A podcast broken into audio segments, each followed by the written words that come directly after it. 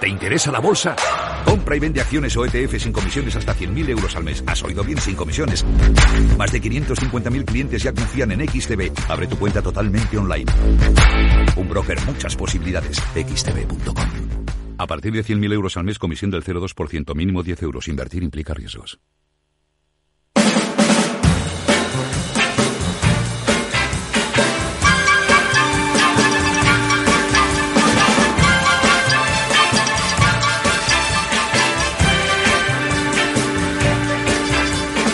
When you're alone and life is making you lonely, you can always go downtown. When you've got worries, all the noise and the hurry seems to help, I know. Uh, downtown. Listen to the music of the traffic in the city. Linger on the sidewalk where the neon signs are pretty. How can you lose? The lights are much brighter there. You can forget all your troubles, forget all your cares. So go downtown. Things will be great when you're downtown. No finer place for sure. Downtown, everything's waiting for you. Downtown. Downtown.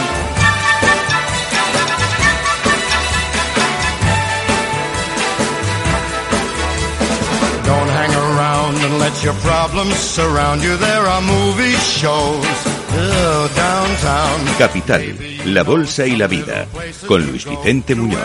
Y abrimos ya el consultorio de bolsa y demás cosas, porque hoy tenemos muchas más cosas encima de la mesa con don Álvaro Blasco, director de ATL Capital. Buenos días, don Álvaro. Muy buenos días. Iremos con orden y con paciencia, ¿no? Eh, pues sí, porque la verdad es que estamos un poco desbordados con tanto eh, resultado y con tanto dato, pero bueno. Macros Eh, y micro, y tenemos de y todo, micro, y, mucho, y diverso, y dispar, y además preguntas de nuestros oyentes, así que Nada, perfecto. con mucha tranquilidad y con mucha, con toda la precisión posible, vamos a ir analizando aquello que nos parezca relevante y también a nuestros oyentes, invitados ya a preguntarle a don Álvaro. Entre los datos de la mañana, los más cercanos para España es el IPC de febrero, el dato adelantado, que es del 2,8% en variación anual. Em, la tasa anual de la subyacente baja dos décimas. Está en el 3,4%. La general, que es la que he dicho, el 2,8 baja 6 respecto al mes de enero que subió. Así que bueno. Hombre, yo creo que es un buen dato, sobre todo ver bajar esas dos décimas que parecen poco, pero sabemos eh, lo que es la subyacente, pero sabemos que lo importante es la subyacente, que es la que eh, realmente marca que, que hay un, eh, eh, una senda hacia la baja del, eh, de la inflación, ¿no? Entonces el dato normal es muy bueno y el subyacente, bueno, todavía estamos arriba, pero caer dos décimas en un mes es mucho. O sea, yo sería positivo con ese dato. Luego hay muchos más datos de inflación y luego el americano, ¿eh? A mediodía, el del gasto de los consumidores Sí, que esa es una de las eh, grandes, digamos, eh, referencias que tiene la Reserva Federal Americana y que por lo tanto pues nos puede cambiarle el signo de los mercados en eh, según sea el dato. Hoy el día es muy curioso en los mercados, ¿eh? porque los índices, si uno mira los índices de los mercados, diría, bueno, pues es un día tranquilo, aparentemente tranquilo, pero por dentro, la que está liándose con los resultados empresariales, hay movimientos fuertes, ¿eh? Hay movimientos muy fuertes y además, eh, bueno, eh, yo creo que algunos de ellos con bastante sentido, otros quizás eh, un poco precipitados porque hay que esperar aparte los resultados, pues a las ruedas de prensa y oír un poco las explicaciones, eh, pero en fin, eh, sí, el día está agitado y con movimientos muy importantes en algunas compañías. Algunos tienen que ver con resultados empresariales que hemos ido reflejando y otros quizás hoy no, como el caso de Amadeus, que es uno de los que más baja en el IBEX 35. Eh, ahora mismo, pues el que más, un 5,6%.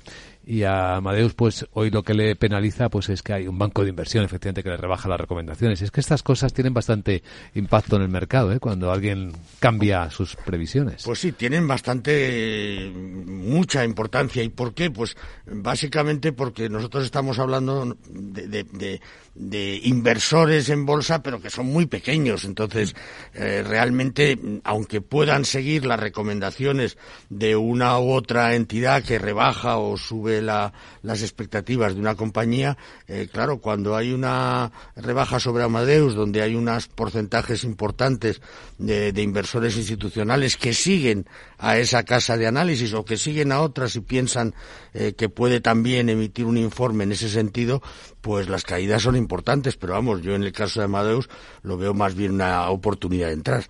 Bueno, vamos a ir atendiendo consultas de nuestros oyentes que nos van llegando por muchos canales, también por el canal de YouTube, donde podéis seguir, ver este consultorio de bolsa buscando Capital Radio. El directo de este programa pues puede ser también seguido. Y mira, por ejemplo, aquí Alberto ya escribía, don Álvaro, ¿qué le ocurre a Teleperformance? Ayer tuvo una caída, sí, la verdad es que vimos la cotización de Teleperformance y bueno, un 12,37% en los últimos cinco días. La de ayer fue bastante importante. Cotiza Teleperformance en el mercado de París. Esta es una compañía eh, que tiene sede en Francia, que se dedica a cobrar deudas, eh, también al telemercadeo y a estas cosas. Pues eh, la verdad es que no la sigo. Sé que efectivamente lo estoy viendo, pues prácticamente ha bajado desde estar por encima de los 150 eh, euros la, la, acción a estos 117 que tenemos ahora mismo y me imagino que es por un tema de resultados, porque la compañía, eh, la verdad es que si la miras desde eh, octubre, ¿no? que fue un poco cuando a final de octubre se da la mejor de los mercados, había estado al alza con sus más y sus menos. Entonces, no lo sé realmente. Eh, desde luego, mm, el PER no, no es excesivo en esas 11 veces con, con, lo que es este tipo de, de compañías y, como digo, tiene que ser una cuestión de publicación de resultados o que haya hecho algún tipo de profit warning para el ejercicio. Ayer leímos lo que algunos analistas estaban contando y es que estaba relacionada esta caída, este desplome prácticamente, por otra historia que, mm, bueno, tiene y no tiene que ver con ella y se refiere a la fintech sueca Klarna, que es una que es otra es una competidora y reconoció que el impacto de la IA, de la inteligencia artificial, en su trabajo y en el empleo iba a ser muy importante. Hizo un cálculo, em, dijo que bueno, pues podría recortar 700 empleos, eh, manteniendo, ser capaz de mantener millones de conversaciones simultáneamente con este nuevo sistema de la IA, ¿no? Si ya lo hemos, lo estamos viendo en muchas cosas. Sí, vamos a empezar a vivirlo con intensidad. Pues visto teleperformance, tiene que ver con esta razón y no con otras. Un mundo que cambia y de repente vamos a ir descubriendo estos bombazos que nos da la IA. También pregunta por YouTube José Miguel, buenos días don Álvaro, y le pregunta cómo ve CIA Automotive. Dice que entró en CIA Automotive a 25,75 euros. A ver qué le parece la compañía y el precio al que entró. Bueno, la compañía desde luego me parece francamente interesante. Eh, CIA Automotive, vamos a, sacarla aquí. Eh, eh, bueno, está prácticamente en el precio de entrada eh, en uno de los picos que ha tenido en, este ejercicio, en los dos meses que llevamos de, de ejercicio, eh, yo creo que tiene muy buen recorrido. Yo creo que el precio de entrada es bueno, eh, que podría haber entrado, entrado mejor, pues es una tontería, porque ya hemos visto cómo ha estado el, el gráfico que, que, había podido entrar en algún momento, pues a 24 y pico, pero yo creo que esa subida del 5% es todo sobre el precio que marcó a, a, a, mediados de enero, es relativamente pequeña, o sea que yo veo muy buena la entrada eh, a este nivel. Eh, yo creo que la compañía, por fundamentales, eh, se va a desarrollar de una forma con una actividad muy buena en el año 2024 con eh, un crecimiento eh, superior, yo creo, a la guía que tiene marcada la compañía y que verla a los niveles de 27 y medio, 28, eh, debe ser algo que no nos extrañe en un plazo relativamente corto. O sea que yo creo que la entrada es muy buena y que ha elegido una compañía muy interesante para tener en cartera. Bueno, pues iremos viendo. Escuchamos preguntas que nuestros oyentes dejan en el WhatsApp de Capital Radio. Adelante, buenos días. Buenos días. Quiero preguntarle a don Álvaro cómo vería actualmente una entrada en Amadeus. Vaya. Quisiera que me diera eh, soportes y resistencias de y cómo ve cómo ve a la compañía. Muchas gracias y un saludo desde Valencia, Antonio. Pues gracias, Antonio. Muy en rebajas, como comentábamos hace un instante. Del 5% respecto a ayer. La verdad es que sí. Bueno, yo a Amadeus la veo francamente bien. Yo creo que los resultados que ha publicado eh, han sido sólidos. Mm, indudablemente también es una compañía donde eh, yo creo que el tema de la inteligencia artificial puede hacer algo, eh, pero yo creo que en beneficio de la compañía, en beneficio de la mejora de los servicios que, que presta. Mm, yo, desde luego, Amadeus eh, hace mucho tiempo que la estamos recomendando. Yo creo que esta caída que ha tenido, que son prácticamente eh, desde los 66, o sea, una caída de, de 10 euros y pico en, en muy pocas sesiones, vamos, en, en, en dos sesiones, en, eh, vamos a ver, esto es nada, en, en, un mes y medio yo creo que es una oportunidad de entrada, o sea que yo no me lo pensaría mucho, a pesar de estas recomendaciones que puede haber de que, eh, bueno, pues eh, hay que aligerar el peso de las acciones en las carteras, yo por lo que he leído de su resultado y por la guía que tiene para este año, yo confiaría en Amadeus y entraría a este nivel. Eh, es verdad que si nos vamos a un plazo de, un año, pues llegó a estar a 53, que podría tocar ese nivel, pues lo podría tocar, pero vamos, eh, tampoco es tan evidente y sin embargo la posibilidad de volver a los 66, eh, 67 es mucho más elevada. Pregunta Ignacio también por YouTube, por AP, AAP. AAP es Advanced Auto Parts, entiendo, ¿no? Esta compañía Advanced Auto Parts, que cotiza en el mercado de Nueva York, en el NICE, una compañía de repuestos para automóviles, compañía americana. Eh, no preguntan nada más que eso. Bueno, la verdad es que no sigo la compañía. Eh, digamos que en el tema de, de, de lo que es vehículos eh, están creciendo las cifras de ventas en Estados Unidos. También ha crecido de forma significativa la venta de, de vehículos de segunda mano y seguramente pues una compañía eh, que se dedique a lo que es este tema de componentes para reparación de automóviles pues debería irle bien, pero vamos, poco más le puedo decir. Que ha bajado mucho en los últimos años, ¿eh? Si mira el gráfico, madre mía, ¿eh? el recorte es bastante importante para la compañía que llegó a valer 239 dólares hace dos años, tres, y ahora está en 66. La caída es espectacular y bueno, viendo el gráfico no nos extrañaría que pudiera seguir a la baja. escuchamos más preguntas. Buenos días, adelante. Buenos días, quería conocer la opinión del eh, analista sobre eh, la evolución de Banco Santander en el próximo trimestre. Muchas gracias y felicidades por el programa. Gracias. Bueno, eh, ¿Cómo esperamos que se comporte el Banco Santander en bolsa en un trimestre? Esa pregunta, ya sabe que lo de la bola de cristal está muy difícil de conseguir. No, no, en corto plazo más todavía.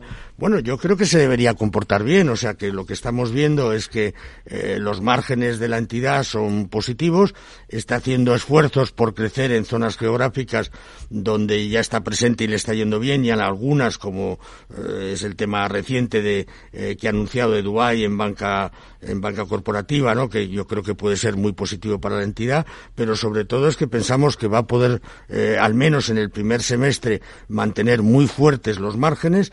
Estamos también preveyendo fuertes subidas en lo que son eh, comisiones eh, y, por lo tanto, a pesar del extraordinario resultado del año pasado, pensamos que puede repetir o mejorarlo, ¿no?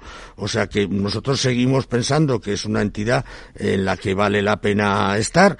el PER sigue abajo, sigue en el entorno de las, de las seis veces, el dividendo es, eh, es bueno.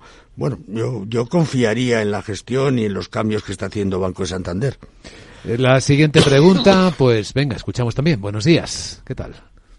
Hola, buenos días. Para el consultorio del señor Blasco, por favor, ¿cómo vería mantener eh, las acciones de Melia, que creo que están recibiendo un duro castigo durante estas últimas sesiones y hoy ofrecía resultados. Viendo la campaña que se acerca de Semana Santa y luego de verano, ella apoyándonos en el sector de turismo. Muchas gracias. Muy bien, pues vamos a echar un vistazo a Melia Hotels. Bueno, yo lo veo positivo el ejercicio para la compañía. Lo que pasa es que, bueno, dio un salto muy importante con ese anuncio de la compra de unos, de unos hoteles eh, muy recientemente, hace pocas fechas, y yo creo que está corrigiendo quizás ese exceso eh, de, optimismo que, generó esa noticia, ¿no? Pero vamos, yo creo que efectivamente se espera una, un año muy positivo para el sector. Meliá no va a ser una, una excepción. Yo creo que además eh, sus centros internacionales, en los que está poniendo mucho énfasis en crecer, son un éxito y le permiten mejorar eh, márgenes y por lo tanto yo sí estaría en Meliá. Lo que pasa es que, bueno, una compañía que sube tanto en tan poco tiempo, eh, pues tiene que pagar ese exceso, pero yo soy extremadamente positivo con ella. Pues visto, Meliá, estamos en Capital Radio con don Álvaro Blasco analizando las eh, empresas por las que nuestros oyentes preguntan. Venga, vamos con otra. Eh, buenos días. Eh, Mm, quisiera, señor Velasco, saber qué opinión tiene sobre Celnes. Entré a 34.95 y bueno, es un valor que está titubeando muchísimo y no no tiene, no sé, no, yo no le veo visos de que, de que tenga intención de subir. Dígame, por favor, qué debo hacer y dónde pongo esto de pérdidas. Si es que debo ya deshacer la oposición o, o Gracias. Muchas gracias por la pregunta. Eh, la verdad es que estamos recibiendo muchas preguntas los últimos días sobre Celnex. Algunas también eh, preguntando por posiciones cortas, es decir, esperando apostar por bajadas. ¿Qué ve usted en Celnex, bueno, Álvaro? Yo en Celnex veo que la compañía ha cambiado de ciclo, o sea, es una, ha sido una compañía de fuerte crecimiento en los últimos años, eh, que eso le ha, le ha obligado a apalancarse de forma muy significativa. Eh, ahora mismo la, la, estrategia del Celnex es totalmente diferente. Ya no la vemos con esa agresividad en compras que la hemos estado viendo en otros en otros ejercicios eh, y por lo tanto pues tenemos que considerarla ahora como una empresa más madura donde lo que tendremos que empezar a ver es una cierta rotación ¿no? de, de sus inversiones. ¿no? Yo creo que lo debemos considerar de otra de esa manera, pero vamos la compañía mm, yo la veo muy sólida. Eh, yo pienso que eh, podemos ver alguna operación de desinversión eh, importante a lo largo de este año, pues que mitigue algo en las enormes cifras de deuda que tiene. Y por otro lado, pues esperamos esas bajadas de tipos que también la deben aliviar. Pero vamos, yo creo que su actividad es muy fuerte. su presencia internacional, como todos los accionistas saben, es, es la lleva a ser uno de los los líderes a nivel mundial dentro de su actividad y ahora, mm, claro, ya no estamos en esa empresa eh, que si nos vamos a ver eh, los últimos cinco años, pues desde, desde mediados o desde de mediados, finales del 21, eh, cuando dejó esa política de compras agresivas de nuevas inversiones, pues ha tomado una senda a la baja, pero vamos, yo creo que la compañía por valoración ahora mismo a estos niveles del entorno del 33, de 33 euros es bastante eh, lógica. Mm, las pérdidas, bueno, yo siempre ya sabemos que eh, un stop loss de un 5% eh, para no pillarnos en exceso me parece la mejor de las soluciones. Escribe en el chat de YouTube, docente Bertrand, buen día, ¿podría analizar Prosegur Cash? Y luego pregunta, ¿cree que el nuevo euro digital puede hacer subir el valor? Bueno, sabemos que hay un poco de inquietud con esto del euro digital bueno, no un, poco, sino mucha inquietud con el euro digital. De hecho, Prosegur Cash hizo una encuesta entre sus clientes para detectar cómo recibían esa idea ¿no? del euro digital y solo el 5,6% concluyó esa encuesta de los comercios españoles la considera positiva, lo que significa que hay un 94% que, hay, que recela directamente del euro digital. Bueno, todas estas novedades yo creo que nos eh, preocupan a todos, ¿no? Y que nos dan bastantes inquietudes. Eh, habrá que ver realmente cómo se implanta y de qué manera puede funcionar. Eh, yo entiendo que para una empresa como Prosegur Cash, eh, pues no tiene excesivamente interés que se produzca eh, un número muy importante de transacciones a través de un euro digital. O sea que yo no creo que le ayudase a, que ayudase a subir la cotización de la compañía. Quizás al contrario, ¿no? Yo pienso que al contrario, que le puede restar actividad. Y la propia compañía, por lo tanto, en este momento, ¿qué idea tiene de ella? Bueno, yo creo que positiva. Eh, yo creo que además, eh, aunque es fuerte en España, también su negocio en lo que es eh, en el extranjero, sobre todo lo que es en América Latina, lo tiene bastante, bastante positivo. Entonces, lo que es Prosegur Cash, yo creo que puede seguir ofreciéndonos buenas cifras en el futuro. Bien, sigamos con más preguntas para don Álvaro Blasco en el WhatsApp de Capital Radio. Escuchamos. Buenos días. Hola, buenos días. Eh, soy Jaime desde Madrid. Eh, quería preguntar al analista sobre Acciona. Eh, la compré a 115, ahora mismo estoy en pérdidas y mi idea sería a medio o largo plazo. entonces quería pedir opinión sobre si hacer recompra para bajar el precio medio de compra o, mantener y a ver qué, qué pasa a futuro. Nada, eh, muchas gracias y un cordial saludo. Gracias, Jaime. Imagino, claro, que estará preocupado porque la evolución bursátil de Acciona es bastante bajista últimamente. Muy bajista. Es que estamos hablando de una acción que si nos vamos a, a principios de año estaba en el entorno de los 135 euros y la tenemos en 102. Bueno, yo, yo creo que la compañía, lo que es Acciona, eh, yo creo que está creciendo de forma muy significativa, que tiene una cartera de contratación, mm, este, vamos, altísima y que está además en muchísimos nuevos proyectos. El problema de Acciona seguramente es su participación en, en acciones renovables, eh, donde estamos hablando de un sector, no solamente acciones renovables, sino prácticamente todas las compañías del sector eh, que tienen pérdidas en el año o han reducido su cotización en el año eh, en el entorno del 25-30%. Entonces, bueno, yo creo que esto es lo que principalmente está dañando a la, a la compañía. Eh, si hemos llegado un poco a ese pozo donde eh, todas estas compañías de, de renovables puedan eh, detener sus pérdidas, pues es difícil de saber, pero vamos, con una caída de un cuarto por ciento de, de su valor en, en escasos dos meses, pues yo creo que sí, que pueden estar un poco al límite yo de todas maneras, viendo la, la, la, violencia de la, de la caída y a pesar de quizás perder una buena oportunidad, yo creo que una de las reglas mm, debería ser eh, no comprar para hacer un precio medio a estos niveles y soportar la caída que tiene en estos momentos. Hmm. Sobre lo de promediar, es que casi le respondo yo. A ver, promediar para intentar estar más tranquilo uno es autoengañarse, porque en la bolsa funciona el criterio FIFO first in, first out, es decir, la primera acción que usted compra es la primera acción que usted vende, es decir, que lo que haya entre ambos precios es lo real. Hacerse la idea de que uno ha conseguido una mejor posición en el mercado, incluyendo en la cartera eh, manzanas más baratas de las que compró en su momento y para equilibrar el precio, pues como que no funciona, ¿no? Efectivamente, es, es, muy complejo. Indudablemente, si eh, se entra en un momento en que un valor se da la vuelta, pues eh, puedes recuperar tu pérdida más rápidamente, pero si no es así, eh, la aumentas eh, ya a unos niveles donde puedes entrar en esas pérdidas en las que necesitas que la acción eh, recupere el 70 o 80%. Entonces, bueno, yo me limitaría a la inversión que se haya hecho por el momento. Bien, sigamos con más preguntas. A ver, en el chat de YouTube eh, pregunta eh, Gurney, buenos días, ¿qué opina de Palo Alto? Otra compañía muy popular en nuestros consultorios de bolsa. Parece que está despertando mucho interés Palo Alto entre los inversores españoles. Entre otras cosas, porque se habla mucho de ella. Cuenta Ignacio en el chat que Nancy Pelosi estuvo comprando Palo Alto. Dice él. Yo no, no tengo verificado esto, ¿eh? Pero bueno. Bueno, eh, yo creo que es un valor mm, de crecimiento, ¿no? Que eh, tiene una, un comportamiento impecable en los últimos cinco años de constantes eh, subidas.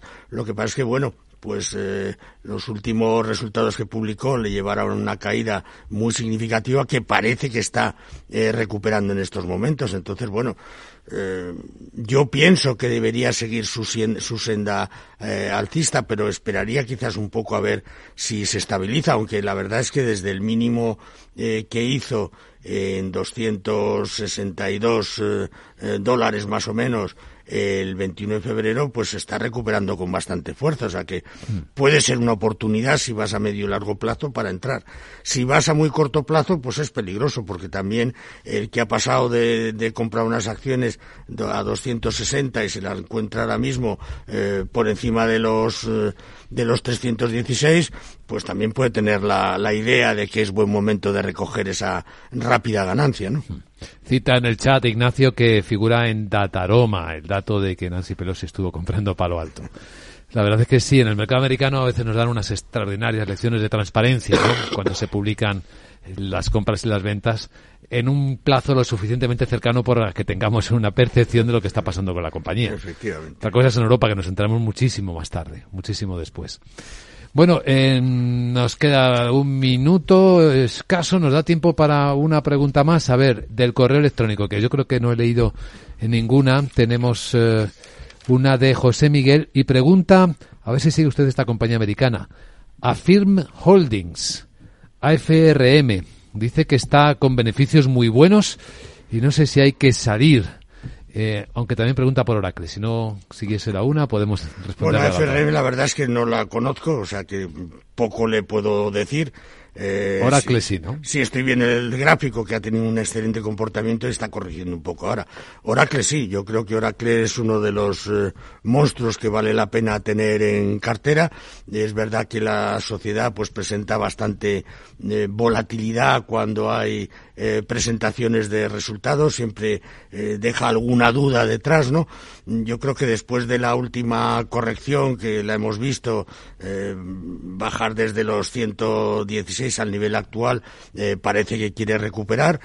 Eh, bueno, yo no metería mucho dinero en Oracle, más que nada, como digo, por los sobresaltos que hay en los resultados trimestrales, que siempre hay algún comentario que hace dudar a los inversores, pero desde luego por su actividad la veo extremadamente interesante y yo creo que también es una de las compañías que se puede beneficiar, ¿no? De estas nuevas eh, técnicas que hay ahora mismo para para mejorar resultados, ¿no? Muy bien, pues atención todo el mundo porque llega el final del consultorio con su minuto de oro. Veamos, don Álvaro, ¿qué idea para cerrar nuestro encuentro de hoy? Pues a pesar de que hace un mes que hablamos de ella, yo creo que Iberdrola es una gran oportunidad de entrada. O sea que eh, Iberdrola ahora mismo en unos niveles, eh, yo creo que extremadamente interesantes, cuando estuvo a punto ya de, de, tocar los 12 euros, pues es una es, es el momento de, entrar. El dividendo sigue siendo eh, extremadamente interesante. El PER mm, no es muy elevado, estamos hablando de, de 15 veces y yo creo que esa táctica que está siguiendo de coinversión eh, para apalancarse menos y utilizar ese dinero para nuevos, eh, nuevos proyectos es una es una estrategia de éxito. Entonces, yo creo que Iberdrola a estos precios es realmente muy interesante, tanto a corto como a largo plazo. Pues ahí está la idea, con la que hoy agradecemos las respuestas a nuestros oyentes y el final, con el minuto de oro, a don Álvaro Blasco, director de ATL Capital. Gracias, don Álvaro. Buen jueves. Igualmente, gracias a vosotros.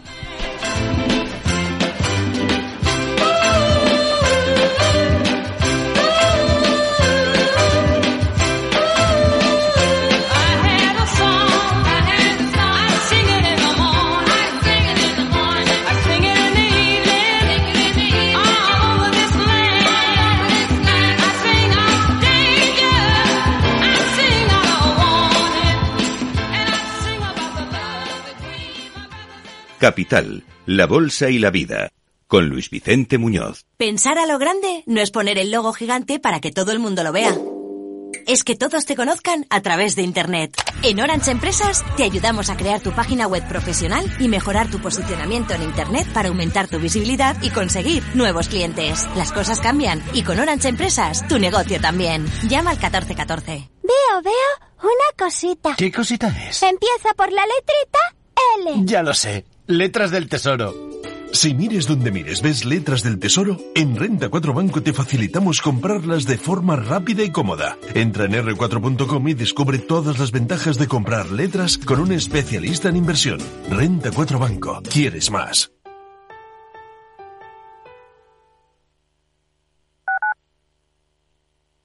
Capital Radio, Madrid, 103.2 FM. Esto te estás perdiendo si no escuchas a Rocío Arbiza en Mercado Abierto. Pablo Gil, economista y analista de IG. Desde el 2020 al 2022, Estados Unidos creó el 25% de todos los dólares que existen en el mundo en dos años.